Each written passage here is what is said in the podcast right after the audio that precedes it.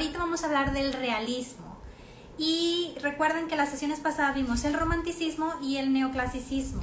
Neoclasicismo regresa al estilo renacentista, perfección, estructura, simetría.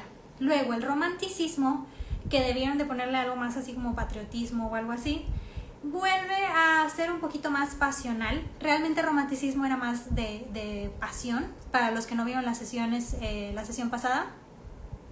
Pero empiezan a mm, quebrar un poquito más de reglas que el neoclasicismo, porque empiezan a poner estructuras como que más, con más expresión, con más emoción, que era lo que ellos querían.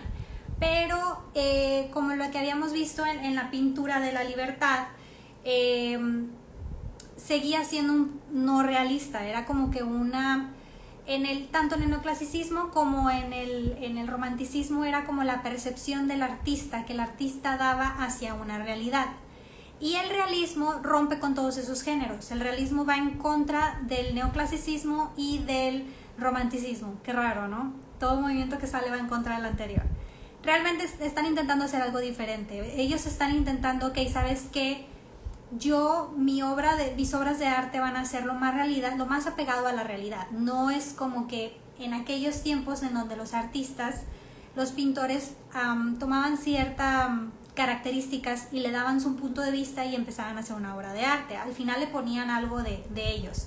Y en el realismo no, en el realismo querían ser lo más apegados a la realidad, aunque fuera hermosa o fuera cruda o fuera algo bueno o algo malo. Realmente solo quería estar pegados a la realidad. Entonces ese es el realismo. El realismo sí es, sí tiene que ver con la realidad, sí tiene que ver con hacer las cosas o pinturas más reales y lo estamos viendo en esta pintura que es uno de mis favoritos. Les voy a hablar de tres artistas. El primero, ahorita les voy a explicar, es realmente el líder del realismo.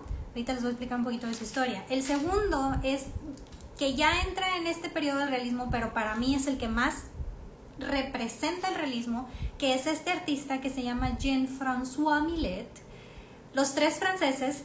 Francia, ahorita París está con todo. París es el que está definiendo el arte. Ya nos movemos de aquel Italia tan poderoso y ahorita París, Francia, es el que está haciendo todos estos movimientos, es el que está rigiendo y está poniendo las pautas de los siguientes movimientos de arte y luego se replica alrededor de Europa. Confírmame si me escuchan y me ven bien. Nada más para, para confirmar, porque hablo bien rápido, me emociono y ya no supe si me escucharon. Y bueno, este para mí es el artista más realista. Y luego viene la transición del de, eh, último artista que les voy a hablar, que es la transición del realismo al impresionismo. Pero bueno, el realismo nos vamos, ahorita van a ver fechas muy pegadas. El neoclasicismo va de 1750 a 1830. El romanticismo, fíjense lo pegado que está, está de 1790 a 1880.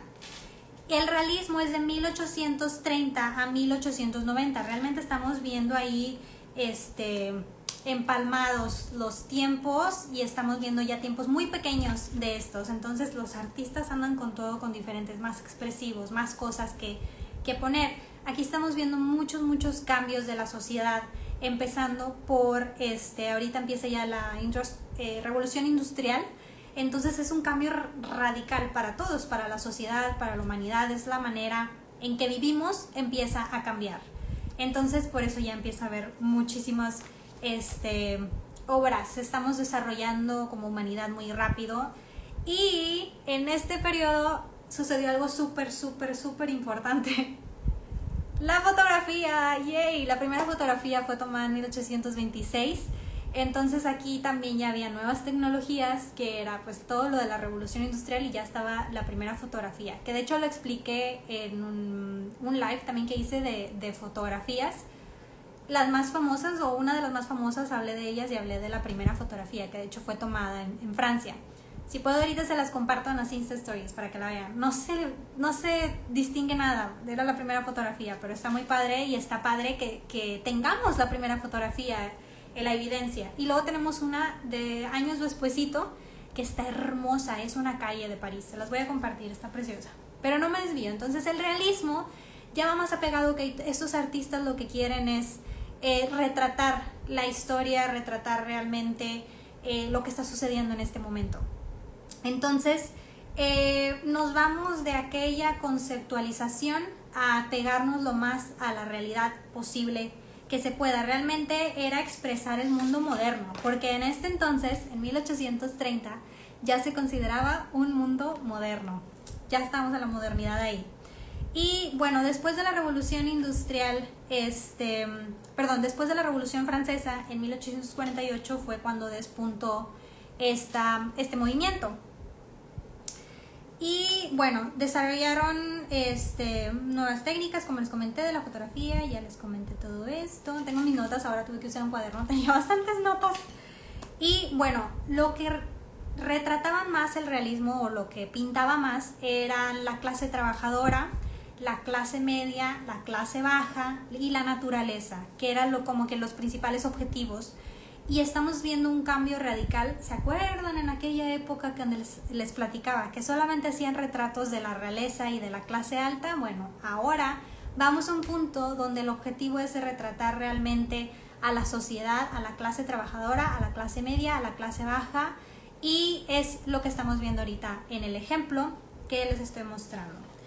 Y bueno, también em, en este momento, aparte de la revolución industrial, aparte de la súper importancia de que fue la primera fotografía, también nacieron, este, o em, no nacieron, salieron eh, pensadores, los pensadores estos críticos de la evolución.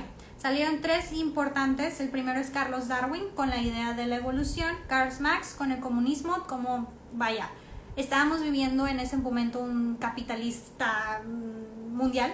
Entonces, este, empieza ahora la idea del comunismo, cómo podemos repartir y sobre todo porque había aquí muchas críticas de las clases sociales que eran muy, muy divididas, la clase este, baja, media y alta. Y el último, Gustav Kahn, que era el causa y efecto. Entonces realmente esto, este periodo es, es un momento de, de evolución, de desarrollo, de mucho movimiento, mucho cambio y eh, los artistas se dedicaron a retratar realmente cómo estaba este, la clase media y la clase baja en ese momento y paisajes. Y también aquí hubo mucho ya, despuntó eh, la naturaleza muerta, el still life, la técnica de la naturaleza muerta. Y bueno, vamos a empezar con los tres artistas que les voy a mencionar. Vamos a empezar con el primero. Bueno, pues este artista empieza a exponer sus obras pero los expensa exponer en convenciones del romanticismo porque el realismo no existía en ese entonces, eh, cuando él empezó a, publicar sus obras. Y era rechazado completamente por em, la diferencia en que, vaya, el romanticismo quería mostrar sentimientos, pasión, tener alguna así expresión y las obras de este señor pues no cumplían con eso, se les hacía muy crudo lo que él este, compartía, realmente no era crudo, ahorita les enseño. Hay una pintura en específico que le criticaron mucho, entonces le empezaron a criticar sus obras. Ya lo voy a poner para que la vean. Se llama Gustave Courbet, que es eh, prácticamente el que inició este movimiento, el eh, realismo. Y pues este movimiento este, nació de, de, ese rechazo. Entonces aquí es como una lección para todos de cuando nos rechacen, nos vemos como que en una encrucijada o como que ya no hay salida, pues creamos un movimiento artístico, así como que bien Gustav Corbett. Y él empieza a crear el realismo. ¿Qué es el realismo? El realismo, ok, ¿sabes qué? Yo quiero este, hacer mis obras que sean realistas, que realmente estén mostrando lo que está pasando en este momento. Quiero eh, pintar eh, de manera eh, más apegada a la realidad, no tanto idealista, no tanto solo por hacer una emoción como lo quería hacer romanticismo, sino pegarse lo más que se pueda a la realidad. Y bueno, vamos a empezar a ver unas obras, bueno, este es francés, los tres em, pintores que les voy a enseñar son franceses. Y eh, este señor en específico, su trabajo fue muy importante también para los movimientos de impresionismo y cubismo. Realmente empezaron a explorar a este señor, a este pintor, este, para obras del impresionismo y el cubismo. O sea, realmente él inspiró inclusive a otros dos movimientos futuros. Y bueno, Eh, el primero que vamos a ver es un autorretrato, muy diferente al que estábamos viendo acá, pero que acá, acá está más joven. Es un autorretrato y aquí no... Vaya, ahorita en las obras que siguen les puedo decir que puedan identificar más a detalle el realismo.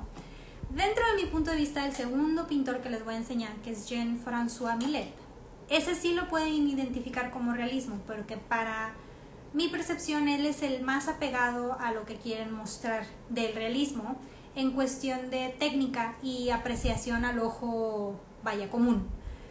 Aquí tienes que meterte un poquito más al análisis para saber qué es el movimiento realista. Este, vaya, si ya sabes que es el autor, este, este Gustave Courbet, pues ya sabes que es el realismo, porque él fue el padre que inició este movimiento. Pero si no, si tú vas a una sala donde hay muchos cuadros, como les comentaba, van a identificar el rococo sí o sí. Pero cuando el realismo pueden identificar el de Jean-François Millet, pero este sí lo van a batallar para identificar. Pero lo que pueden hacer es el concepto, lo pueden analizar de que, ah, mira, son clase media, es bla, bla, entonces ya lo pueden categorizar en el realismo. Pero ahorita les digo, este autorretrato en específico sería muy difícil de identificar si nada más lo ves porque tiene muchas características de diferentes movimientos, inclusive del barroco, del siglo de oro neerlandés, realmente lo, pueden confundir, pero pues es un autorretrato del padre del realismo, entonces realmente de ahí pues ya pueden más o menos como que ubicar. Ahora vamos con este que es uno de mis favoritos de este, de este pintor, que se llama eh, La Bella Irlandesa, es un retrato de Joe y está en el Museo de Arte Metropolitano, fue pintado en 1865-66. Em, qué bien que pudiste hacer el video. Ah, gracias. Hola Ernesto. Esto me gustó muchísimo, o sea, realmente aquí en, el, en, la técnica que utilizó, en los colores, en, en la pintura, realmente me gustó muchísimo. Pero ahorita les voy a decir para mí las obras que están más apegadas al realismo y este no es uno de ellos, pero se los puse porque está increíblemente bonito el trabajo de Gustav. Entonces, este lo que estamos viendo es una muchacha que em, me gustó la historia también de ella, por eso lo puse. Al parecer ella era pintora y musa.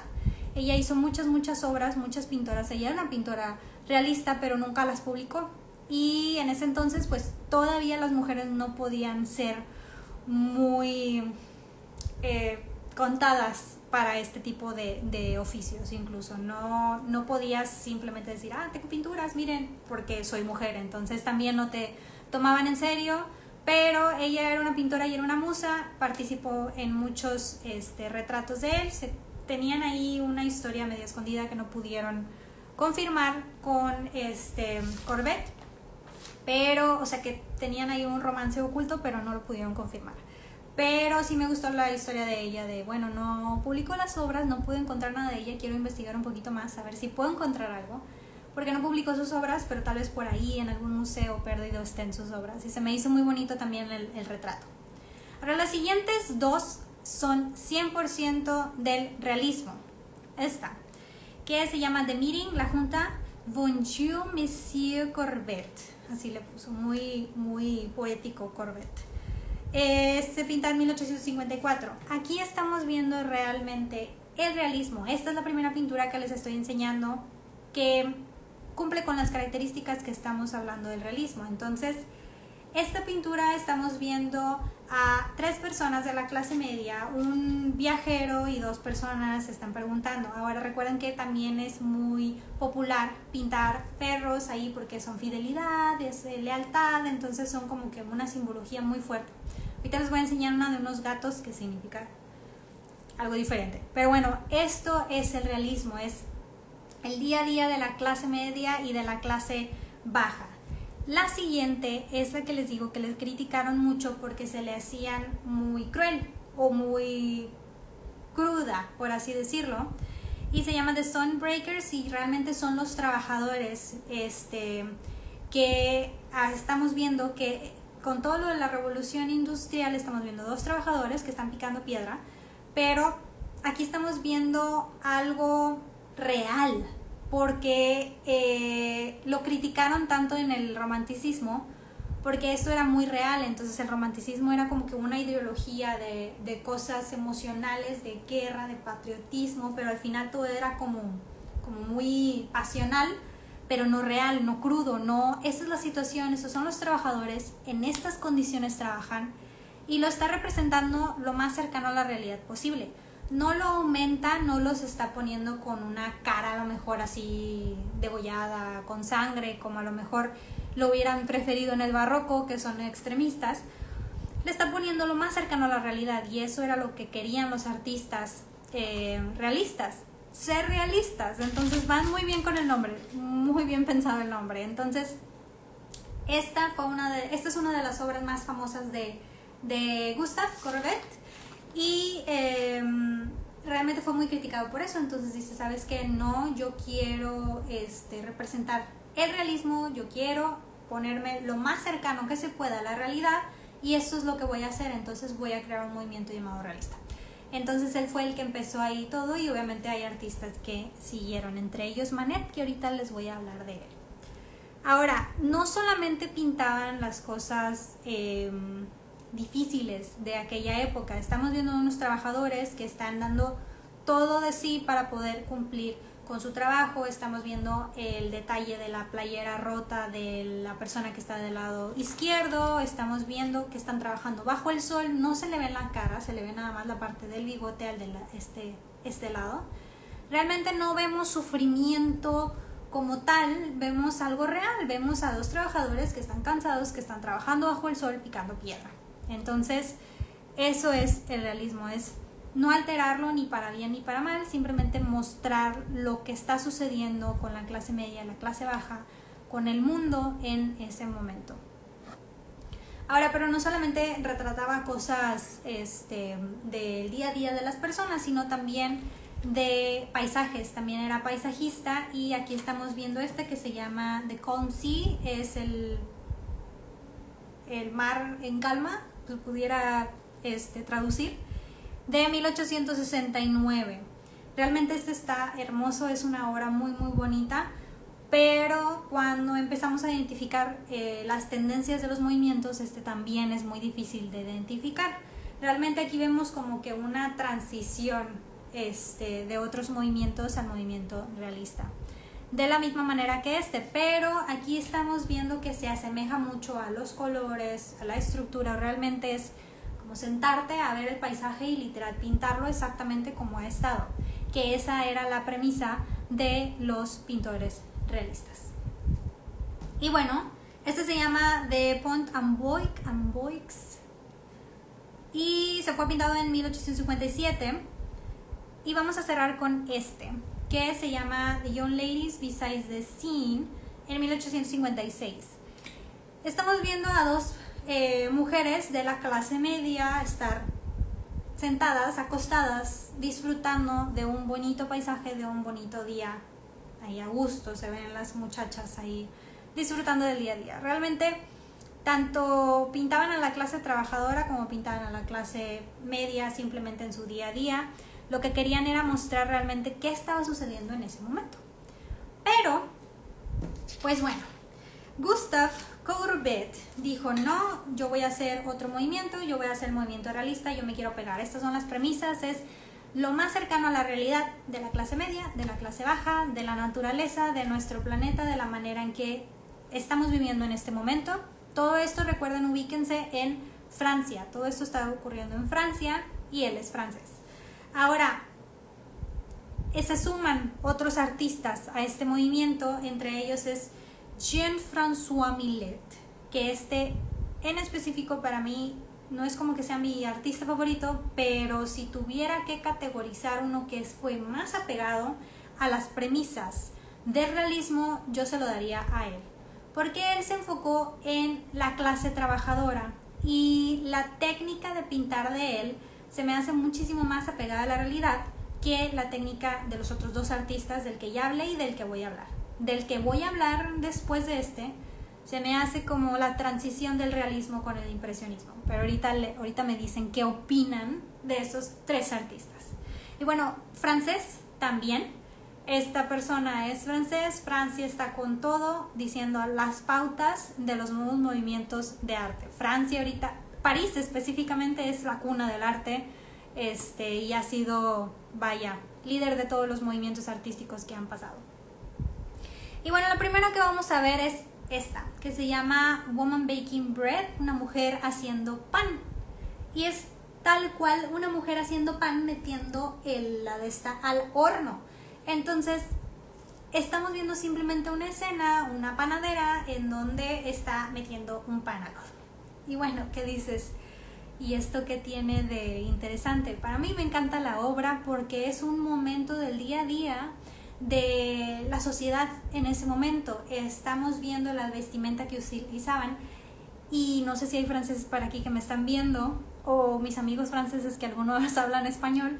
El pan para Francia es sagrado. Entonces, realmente esta es una obra muy, muy, muy simbólica para Francia. Eh, cuando tuve la oportunidad de ir a Berlín, tuve la oportunidad de, viajar a París y me daba... Yo, yo decía, bueno, el pan de París sí es muy importante y, y pues es importante para los franceses. Pero se me hacía así de película ver a la gente en sus bicis, andan mucho en bici allá y tienen sus canastas en, la parte de enfrente y en la parte de atrás. Entonces viene eh, una persona con traje en su bici, traje, un traje gris, me acuerdo, corbata y todo, y venía pedaleando en su bici y, y en la parte de, de, delante, en la canasta, traía una barra de pan, pero gigantesca. Las barras allá son muy grandes.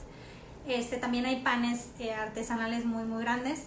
Omar lo sabe hacer un día, si quieren este, hacerlo, le digo Omar que les enseño.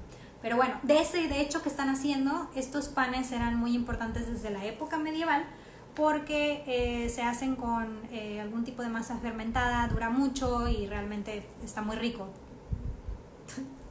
Un poco de historia de eso. Pero bueno, venía esta persona con, con el saco y todo, pero con su, con su pan.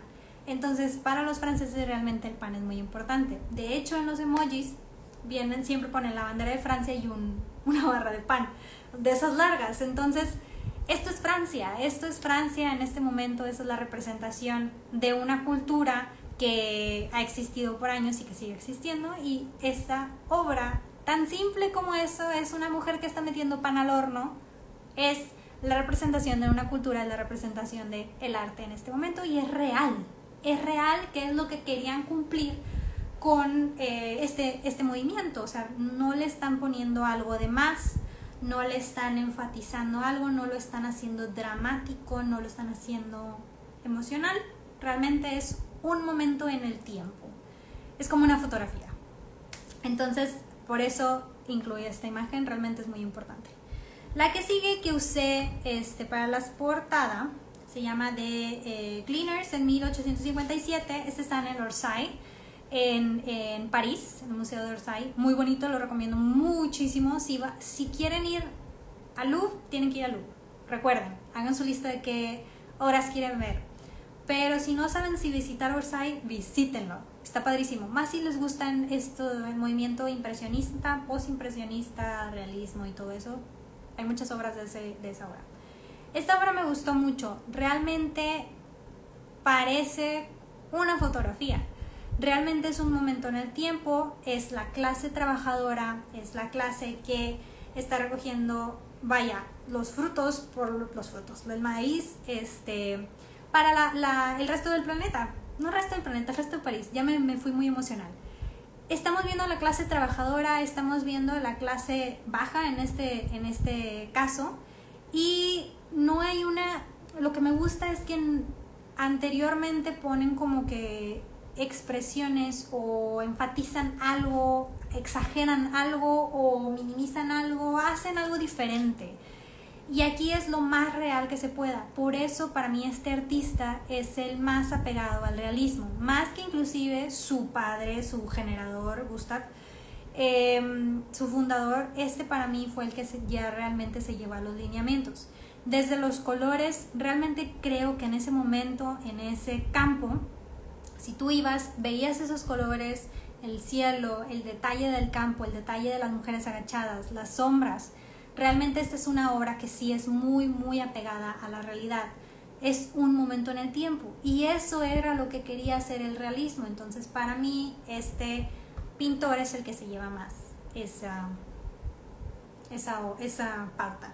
De todas las obras de él, esta se me hace que es la más apegada a la realidad, porque las otras que les voy a enseñar y las que les enseñé, eh, sí están apegadas a la realidad, sí es un momento en el tiempo, pero la técnica que usó para esta le quedó espectacular.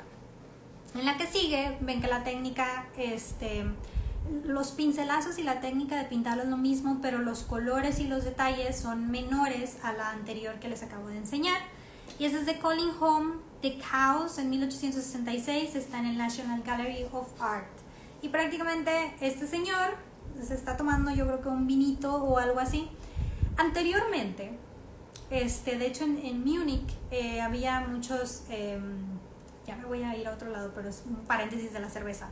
La cerveza en Múnich, de hecho en toda Alemania, fue hecha porque este, no tenían tanto dinero para comer y hacían esa cerveza muy pesada, la de maíz y la de no sé qué tantas cosas, hacían cerveza muy pesada. Entonces con una cerveza que te tomaras al día podías sobrevivir y de hecho tenía tantas cosas que vivías bien, nada más con una cerveza al día. Entonces este señor ahí tomándose algo me recordó a eso. Realmente eh, la cerveza jugó un papel muy importante, sobre todo en Alemania y en los países de Europa, porque em, no tenían dinero para comer, entonces la cerveza era muy barata y empezaban a producirla y realmente con una cerveza de, pero de las pesadas, no de las de ahorita que son muy ligeritas.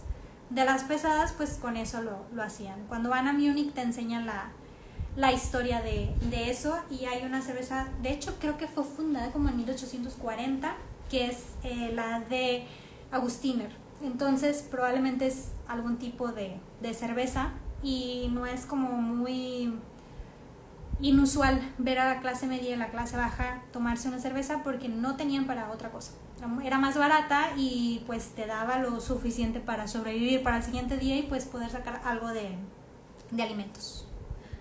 La cerveza ha aportado algo positivo al, al planeta. Y bueno, la que sigue es eh, de los plantadores de patatas en 1861.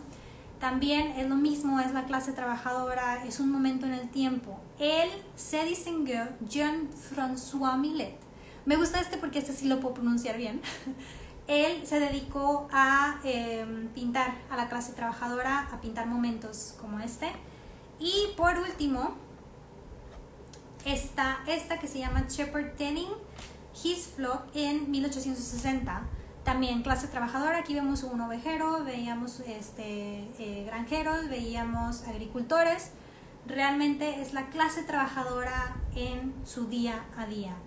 Y por eso aquí en este momento les estoy enseñando como la esencia del realismo, les estoy enseñando lo más importante del realismo, que es estar lo más apegado a la realidad y Em, retratar o plasmar la clase media, la clase baja y el mundo como es realmente en ese momento en el tiempo, que se consideraba un momento moderno, recuerden. Y bueno, el último, me dicen si voy muy rápido, si tienen preguntas. Hola, hola, los que saludaron y los que se unieron. Este, si tienen preguntas porque yo me emociono y hablo rapidísimo. No, hombre, en el próximo no me van a callar. Yo creo que va a durar dos horas. Voy a, voy a partirlo, no sé. Me encanta el movimiento impresionista, pero está dividido en, en varios. Entonces, creo que sí vamos a poder hacerlo en una sesión, luego la otra. Pero bueno. Ahora vamos a finalizar. Eh, hay muchísimos amantes del arte en donde me dicen que este es su artista favorito. Díganme si hay uno de ustedes es su artista favorito, que es Edouard Manet. Manet, llegamos a Manet también francés. Y realmente Manet representa, creo que sí, porque empecé a ver muchos corazones ahí que pusieron. Manet representa la transición del realismo al impresionismo. Y aquí van a ver por qué. Eh, para los que no están muy familiarizados con el impresionismo, ubiquen a Van Gogh. Van Gogh es post-impresionismo, pero más o menos ese estilo. Y vamos a ver ahí, realmente el impresionismo también ahí tiene algunos eh, puntos muy importantes como su técnica, para mí la técnica que desarrolló el impresionismo es impresionante, pero impresionante. Pero luego les hablo de ese porque ya voy a hablar del impresionismo. Pero bueno, eh, Manet fue muy, muy importante. Manet es confundido con Monet. Monet y Manet. Este, pero no, son muy diferentes. Son, tienen una que otra obra que se parece, pero no. Porque Monet sí es muy, muy, muy estilo impresionista y Manet es como una combinación del impresionismo con el realismo, pero más pegado al realismo por lo que retrata, pero es como que abierta la pauta al impresionismo. Entonces, vimos los tres, por eso les puse los tres, este, estos artistas los escogí porque es como el inicio del realismo, el realismo puro, que es el que acabamos de ver a Millet, y la transición del realismo al impresionismo que representa Manet. Y bueno, vamos a empezar con una hora. Tengo. Uy, tengo bastantes horas de Manet. ¿Qué hora son? Tengo tiempo. Me quedan como 25 minutos, ok. No me voy a tardar 25 minutos, espero. Me tardan de menos. Ok, bueno, en la primera estamos viendo Music in the Tuileries, que es en 1862. Aquí estamos viendo una escena en donde hay como que se me vino a la mente el coronavirus, un montón de gente y, y dije, no masas, pero ya estoy medio traumada con eso. Pero bueno, es un momento en donde están disfrutando, al parecer es un momento musical, y estamos viendo a, a, la gente, a la clase media en este caso, salir a disfrutar, un parque a disfrutar la música con sus niños, con sus parejas, y estamos viendo una multitud en este parque disfrutando el día a día. Es una, es una representación del día a día de la clase media de París. Entonces, eh, aquí estamos viendo, por ejemplo, muy representativo los vestidos de, este, por ejemplo, la que está de amarillo de aquel lado, con su gorrito y las dos niñas abajo con sus listones, este, uno es como verde muy oscuro y el otro rojo. Realmente la técnica que utiliza Manet es transición al impresionista, pero lo que proyecta sigue siendo realista, sigue siendo pegado al alineamiento realista y realmente este se considera un pintor realista. El siguiente, esta obra es súper criticada. Ahorita les cuento por qué. Pero bueno, este se llama de Lonchton en Loncheon, Loncheon, necesito pronunciar bien el francés, pero bueno, en el parque Realmente, ahorita les pongo los, los nombres, voy a empezar a ponerlos porque ya me preguntaron varios por mi pronunciación. Una disculpa. Ya no sé si pronunciarlo en francés, en inglés, en español. La razón por la que lo digo, siempre trato de investigar en inglés, porque en inglés sí o sí van a encontrar información. Si no, lo tienen que buscar en francés. En español a veces no van a encontrar información. ¿Por qué? Porque este, ahorita globalmente el inglés es el que se considera como el idioma universal. Anteriormente era el francés, estamos hablando de esta época, anteriormente eh, todo el mundo necesitaba hablar francés para poderse comunicar, era como que la lengua, no me acuerdo cómo se llama, lengua no sé qué, eh, que, es la lengua en la que deberían de comunicarse internacionalmente. Entonces, como todo está en inglés, todo si quieren buscar en, en internet, si quieren buscar en libros, es muchísimo más fácil que encuentren las obras en inglés. También cuando van a museos lo van a encontrar en francés o en alemán o en, holandés, dependiendo del origen, y también en inglés. Pero no está muy difícil que también lo tengan en español. Entonces trato de mantener todo en inglés porque luego ya no lo van a encontrar si quieren investigar más y aparte es mejor si se aprenden las, las cosas en inglés porque así pueden investigar un poquito más. Pero bueno, este, esta obra es muy criticada por la mujer que está desnuda y las dos personas y la otra mujer está allá. Realmente es muy criticada por lo que está mostrando. Está, aquí empiezan a salir las feministas de aquel entonces muy, muy, muy, muy, por, muy escondidas. Pero las feministas actuales y este, los críticos de arte actuales, vaya, sí dicen, bueno, es un poquito este, no grato esto, sobre todo porque están mostrando eh, realismo. Entonces, realmente esto pasó, realmente están mostrando un día a día de estas dos personas, este con una mujer presuntamente, este, realmente que se fue allá a divertir a estos dos muchachos. Entonces, es, fue muy criticada esta obra, pero es una de las más importantes de Manet, junto con Olimpia. Y Olimpia, si tenemos la historia de Olimpia, esta es Olimpia, se las presento. ¿Recuerdan la obra de Titian, la de Venus de Urbino? Bueno, Manet se eh, inspira de Titian, de Venus de Urbino. Estamos viendo a Venus de Urbino, este, a Venus, eh, también en, en, una cama este, con sus dos eh, personas que le están ayudando. Muy sexy ella. Pero Olimpia representa a este, una prostituta de aquel tiempo en París. En París era muy muy común que en aquel tiempo las o sea, el nombre de Olimpia fuera de eh, una prostituta. Entonces le pone Olimpia y creo que da eh, toda la historia, vaya, toda la historia se da a conocer ahí.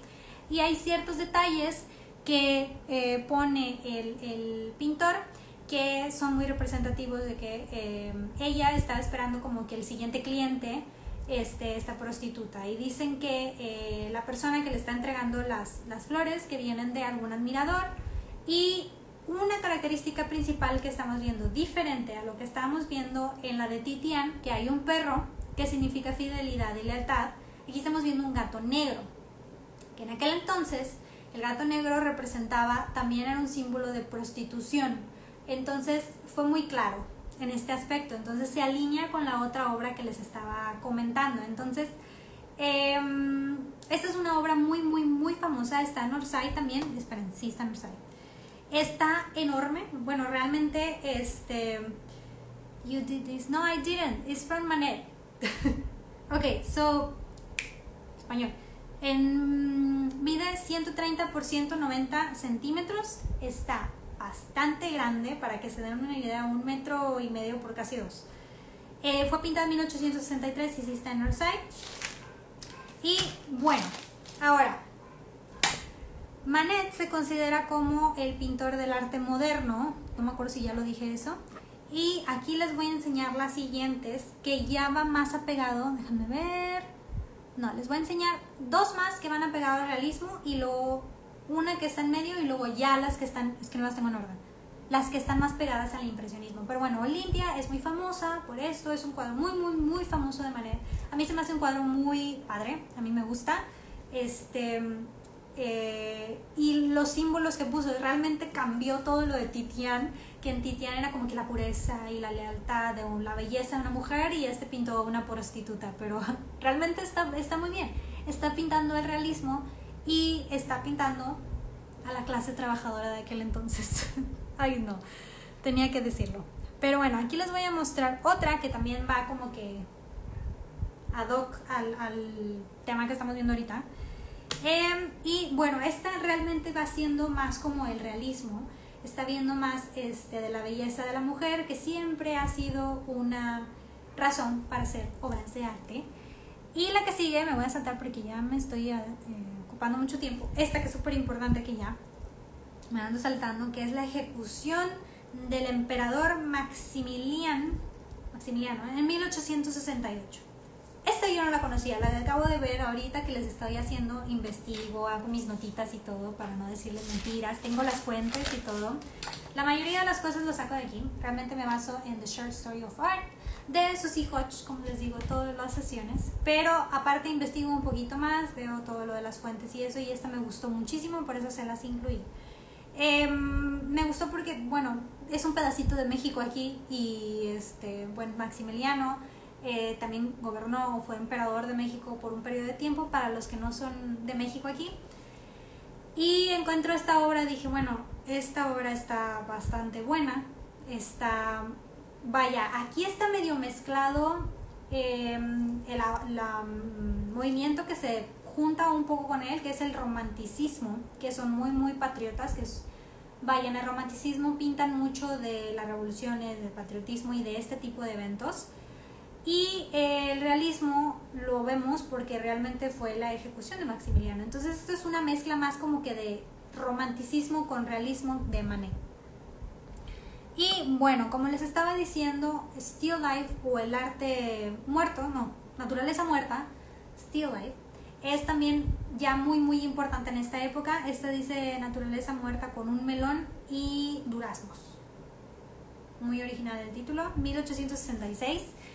Pero aquí es donde ya la naturaleza muerta es una, vaya, un, un, un tema a pintar muy común, muy importante, porque recuerden que habíamos iniciado con esto tiempo atrás, en donde pues los artistas querían sacar, vaya, expandieron su mercado, vieron otros mercados y realmente estuvieron haciendo otro tipo de, de pinturas, no solamente a la clase alta, pues para poder sacar ellos también ingresos. Y bueno, les voy a enseñar ya las últimas obras de Manet. Aquí es donde estas obras ya van como que más transicionando al estilo impresionista. Este retrato me gustó muchísimo. ya me perdí cómo se llama. Mm. Bueno, ahorita se los pongo porque no me quiero. Es después de Olimpia. Ah, ok, aquí está. Bernet Morisot with a bouquet. No le veo el bouquet, pero bueno, este es un retrato ya más estilo impresionista, pero sigue siendo realista, pero realmente no cumple con o no tiene una característica principal del realismo, o sea, realmente sigue siendo un retrato que está lo más apegado a la realidad posible, pero con técnicas un poquito ya más impresionistas, al igual que esta. Ay, déjame se lo pongo chiquito. Aquí chiquito para que la, para que la vean. Y este se llama el bar de Folies. Ahí está.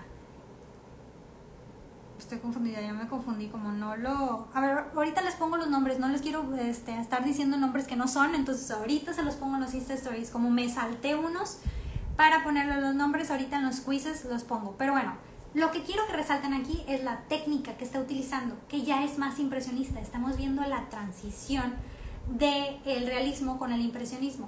Sigue siendo un día a día, sigue siendo, ok, voy, me tomo una cerveza en un bar y este, sigue siendo el día a día, pero ya empieza la técnica impresionista, ya el impresionismo por ahí se empiezan a saltar.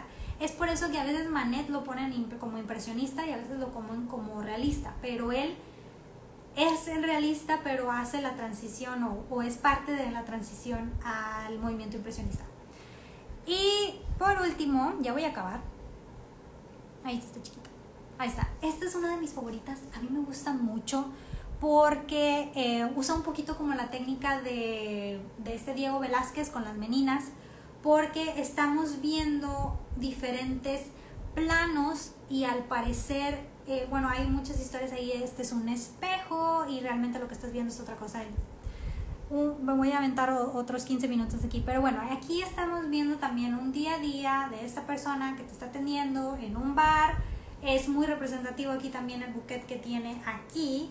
Y este realmente empieza aquí a verse muchísimo junto con la obra pasada la transición del realismo, realismo al impresionismo, que en próxima sesión me van a entender un poquito y les voy a conectar cómo se empieza la transición del realismo al impresionismo pero cumple con las características realistas que es el día a día, donde tú en esta obra, tú eres como que el cliente que le va a pedir algo a esta, a esta muchacha.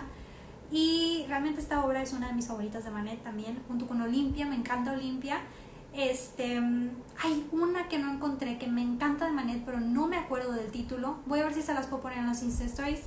Para los que están viendo la repetición, porque a veces comparto esto en otros lados, lo pueden ver en mis Insta Stories, ya no sé cómo les voy a poner esto, pero voy a tratar de toda la información esté disponible para ustedes. Pero bueno, a ratito se los pongo en los Insta Stories porque hay una obra de Manet que me encanta, me, fascina. Es eh, un momento donde están bailando en el parque, pero no me acuerdo del nombre y estuve buscándolo y no lo encontré. Pero ahorita me pongo a investigar porque no me acuerdo del título en específico y no viene como de las obras principales de Manet, lo cual me sorprendió porque está preciosa pero ahorita se las pongo en los Insta Stories y me voy a dedicar a buscarla a ver si la encuentro. Y bueno, esta es también, vaya, la transición del realismo al impresionismo. Y bueno, he acabado el realismo. En resumen, el realismo va, ahora sí es que quieren ser realistas, no como el romanticismo que representa más pasión y patriotismo a realmente romance. De hecho, no hay nada romántico en el romanticismo. El realismo sí es realista, sí se quiere apagar al realismo, recuerden que busca representar a la clase, eh, el día a día de la clase media y de la clase baja, busca representar la naturaleza en ese entonces. Francia está siendo, vaya, el, pionero de todo el arte. Específicamente París es la cuna del arte en este momento. Empieza la revolución industrial, entonces enfóquense ese momento en el tiempo. Y los artistas, eh, los tres artistas que les mostré, recuerden, son como el inicio del realismo, el realismo puro, que es esta obra que les estoy mostrando ahorita de Millet, y la salida o la transición del realismo al impresionismo.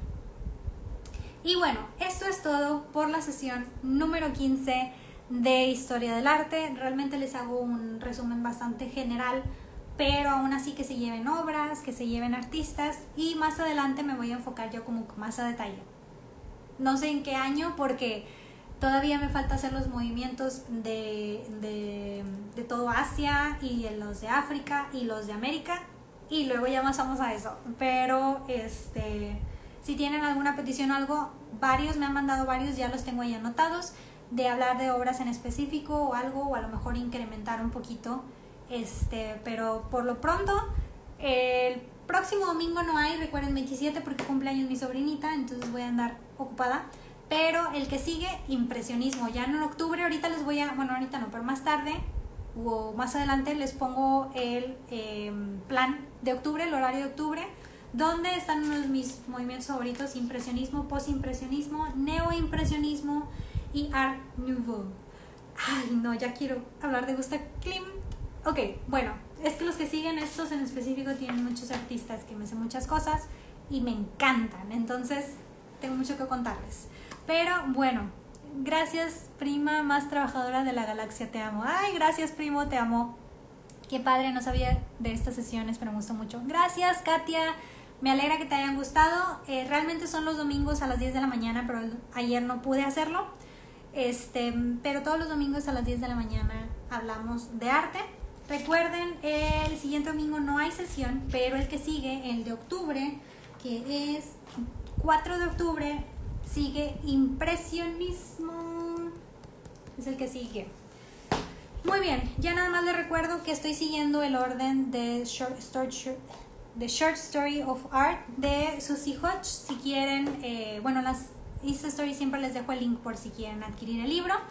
Pero les recuerdo que no solamente informar, todo lo que les estoy diciendo ahorita, parte lo van a encontrar en el libro y parte no, porque aparte pues yo investigo un poquito más para complementar y hablarles de ciertas cosas que el libro no dice, pero que son importantes. Muy bien, bueno, pues esto es todo. Muchas gracias este, por estar aquí, por aguantarme casi una hora, no sé cuánto llevo, sí que llevo como 50 minutos.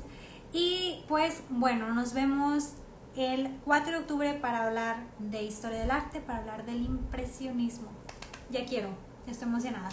Pero bueno, muchas gracias, que tengan excelente inicio de semana, que hayan tenido excelente lunes y pues nos vemos pronto también aquí en otros lives y otras historias.